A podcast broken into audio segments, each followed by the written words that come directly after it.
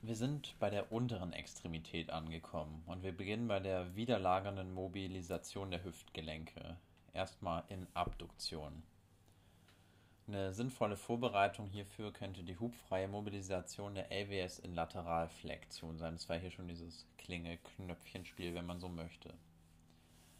Das Ziel der widerlagernden Mobi, siehe allgemein widerlagernden Mobilisation. Das war ja Bewegungserweiterung, Wahrnehmungsschulung, eine Verbesserung der Koordination, sodass man keine weiterlaufenden Bewegungen hat und so weiter.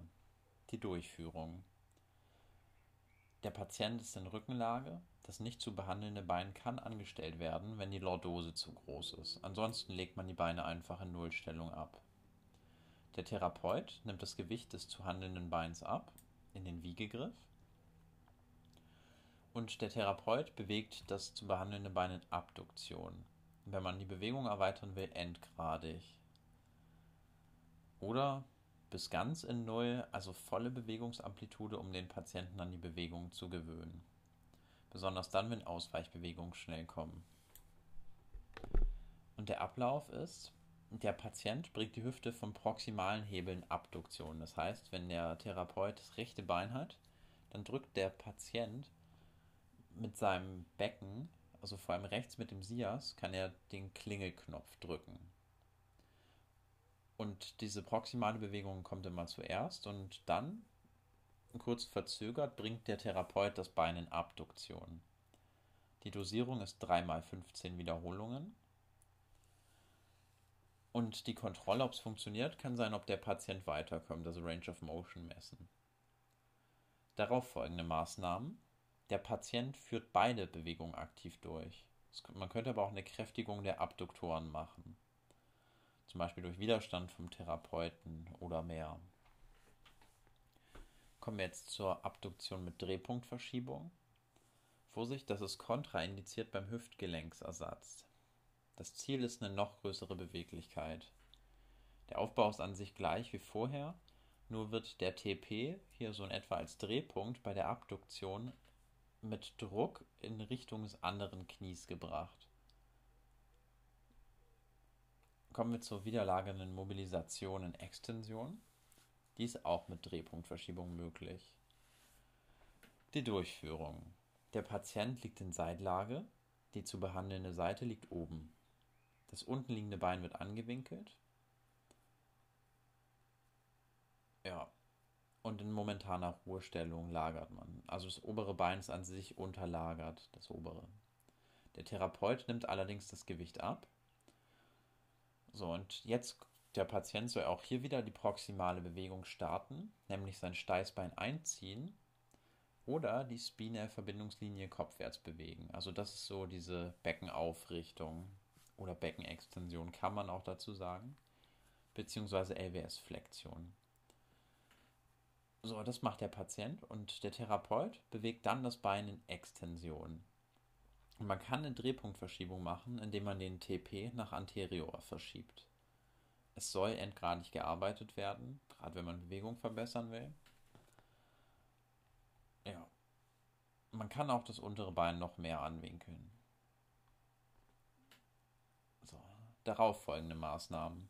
Um das zu übertragen in den Gang wären dann am Ortgeher oder auf und zu geeignet. Auf und zu.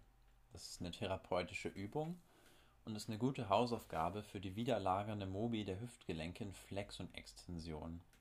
Das Ziel ist die Beweglichkeit vergrößern, vor allem in Extension, und die Durchblutung anregen. Die Durchführung. Man kann das in Rückenlage oder im Stand machen. Ja. Man macht eine Lordose und beugt die Knie an. Dann soll man zunächst die Lordose verschwinden lassen und dann die Knie in Extension bringen. Das Ganze hin und her. Hier bewegt man ja beide Hebel in Extension und Flexion im Hüftgelenk abwechselnd, also vom durch die Kniegelenk-Extension oder Flexion und durch die LWS-Lordose bzw. Kyphose. Die Dosierung ist, so oft es geht. Morgens, mittags, abends 20 Wiederholungen. Für Beweglichkeit sagt man ja auch vier Minuten, aber es hat natürlich auch einen Wahrnehmungsaspekt, also einen koordinativen. Daher sind hier 20 Wiederholungen, so oft es geht, ganz sinnvoll. Die aktive Wiederlagerung bei Patienten mit Coxarthrose. Beispiel Hüftgelenk, LWS. Die weiterlaufenden Bewegungen. Bei Hüftflexion kommt irgendwann die LWS, Kyphose bzw. Flexion. Bei einer Hüftextension kommt irgendwann im endgradigen Bereich eine LWS-Lordose bzw. Extension. Die Ziele. Also, die Extensoren der Hüfte möchte man kräftigen.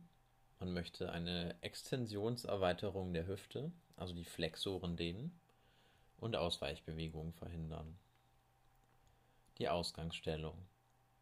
Der Patient sitzt mit einer Gesäßhälfte auf der Ecke einer Behandlungsbank oder eines Tischs.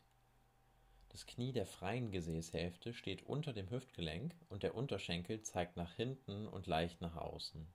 Der Fuß steht auf dem Vorfuß. Das Bein der sitzenden Gesäßhälfte steht weiter vorn und gewährleistet den sicheren Halt.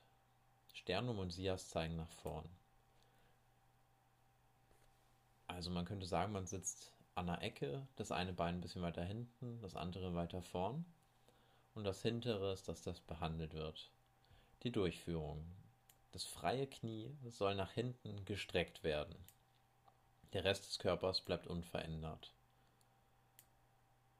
Die Extensoren der Hüfte arbeiten gegen die Bauchmuskulatur. Diese widerlagern aktiv. Also der Bauch sorgt dafür, dass die LWS hier nicht mitarbeitet und die Hüftextensoren führen die Bewegung durch. Und Hilfen vom Therapeuten sind taktile Reize in der Kniekehle oder Ansias, um weiterlaufende Bewegungen der Hüftgelenke zu verhindern. Die mobilisierende Massage. Wir sind jetzt beim Hüftgelenk und an den Adduktoren. Die Ausgangsstellung ist die Rückenlage. Das betroffene Bein kann auch angestellt werden. Der Patient steht seitlich neben dem, der Physio steht seitlich neben dem Patienten beim betroffenen Bein. Die Durchführung. Der Patient spielt das Klingelknöpfchenspiel.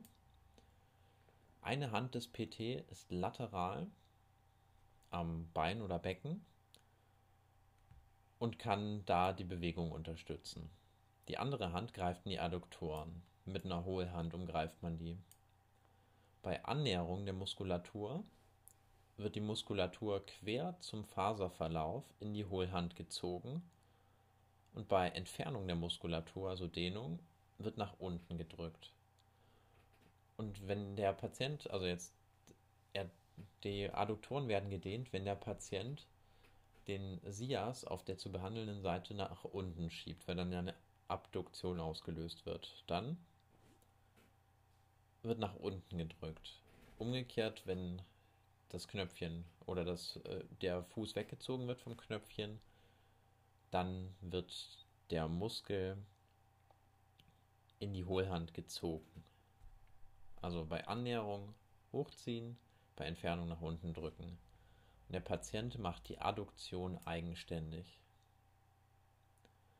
Jetzt machen wir das gleich nochmal mit den Abduktoren. Die Ausgangsstellung ist die Rückenlage, aber geht auch in Seitlage.